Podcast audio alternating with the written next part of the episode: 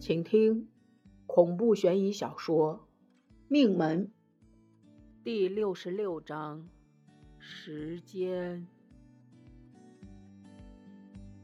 无人接听，我脑袋里一团乱麻，不清楚会面临什么。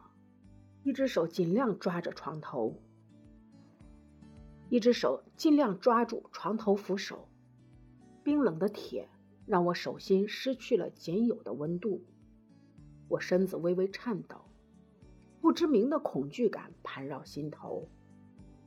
我脑海里反复浮现一个奇怪的画面：一名抗战时期的女护士踩着小碎步走进来，她露出了皮肤乌黑发紫，伸出干枯的双手，在我身上注射了一针盘尼西林。咦？我急忙摇头，不去乱想。第一次呼叫无人应答。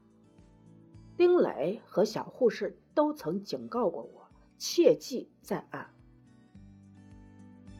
我呼了一口气，还是按下了呼救键。嘟嘟音悠扬响起，仿佛连接了一个古老世界。在焦急等待中。我身上每一个毛孔都被调动了起来，直到有人拍了一下我的肩膀，我吓了一屁股坐到地上。护士来了，但她是小护士。小护士也被我的反应吓了一跳，她胸口起伏了几下，然后说：“新来的病号有点多，我有些忙不过来。”路过护士台，看到你这儿呼叫，我就赶了过来。你哪里不舒服？说着，他听到呼叫器响着，一个箭步越过我去挂掉。这个举动从侧面告诉我，这是相当危险的事情。哪不舒服？他焦急问。我一时答不上来，被他的反应弄得有些手足无措。余辉。我有必要告诉你，你已经不是新人了，不要犯这些低级错误，明白吗？他似乎知道了我的用意。嗯，我点点头，然后从地上爬起。作为一个老人，似乎容不得犯错。这个错到底是什么？这所医院规定了太多东西，都是没有道理的。我觉得我们之前就是太谨慎，反而错过了一些机会。我疑惑的看着他，他当机立断道：“不要多说。我清楚，有些事情连他也忌讳，比如带着晦气的八八六护士，他只来过一次，就给我们留下了不可磨灭的阴影。至于呼叫器，前几次或许连接的是护士台，然而多按几次，情况或许有所不同。”小护士又厉声说：“我不知道你从哪儿打听到什么，你不要管那些风言风语，再这么下去，你会越来越危险。”嗯，我岔开话题，今天这么忙，丁磊也没增加人手啊，经费紧张？经费完全不是问题，你不要再问了。我心说，肯定是信得过的人太少。这里的秘密一旦泄露，医院高层一个都别想跑。只是我不得不佩服，他们完全做到了密不透风。给你量个体温，还有，他愣了一下，说：“上次我对你说过，我偶尔会看到一些数字，在我脑海里。这次我看清了。”我急忙坐直身子，是什么？他低声说。幺幺四七，你生日？我是三月份生日。再说哪有四十七号这天？幺幺四七年也不可能。不是年月日是什么？很突兀的数字，我也弄不明白。幺幺四七，我默念着，我隐约在哪儿见过。那不是日期，是时间。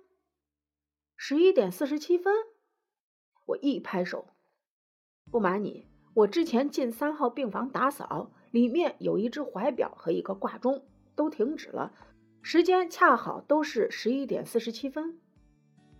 真的吗？真的吗？他激动地抓住我的手。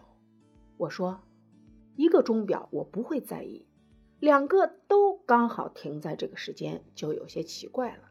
这事儿千真万确。”十一点四十七分，十一点四十七分。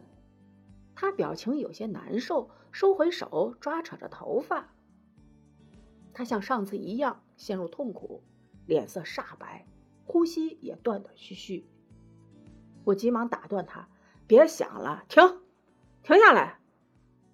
我急忙抓住他的肩膀，用力摇了几下，好不容易才让他醒过来。他就那么看着我。一脸痛苦，我轻声说：“来，慢慢调整呼吸。”在某刻，我们身份发生互换，他成了需要我照顾的病人。我真没用，我真没用。他敲打着脑袋，我制止他：“帮帮我，求求你，一定帮帮我找到答案。”他一头栽进我怀里，我的手顿时不知往哪放了。忽然，外面响起了嘶吼声：“放我出去！我没病！”由于新病人的加入，那些很久没有出现的声音再次响起，比如“我没病，不要碰我，你们违法了”等等语句。冷清的病栋又开始闹腾了。小护士有的忙了，她急忙抽身去处理这些噪音。中饭，我胡乱吃了些盒饭，就准备去见白毛。我其实挺怕见他的，因为虎子的事儿，我不知道该怎么面对他。但这一天迟早得见。我穿过走廊，走到病号另一端，去二十三号找白毛。途中遇到了和虎子一伙的人。那个人看到后转身跑了回去，然后我可以听到一阵急促的脚步声。我吞吞口水，知道事情不会简单。当我走到二十一号病房，突然门打开了，从里面冲出来几个人，一把将我拽进屋里。没等我反应，我就被死死地摁在了地上。杂碎，狗杂种还有脸过来？有人向我吐口水，有人向我扔鞋垫儿。他们死死摁住我的脸，一顿臭骂。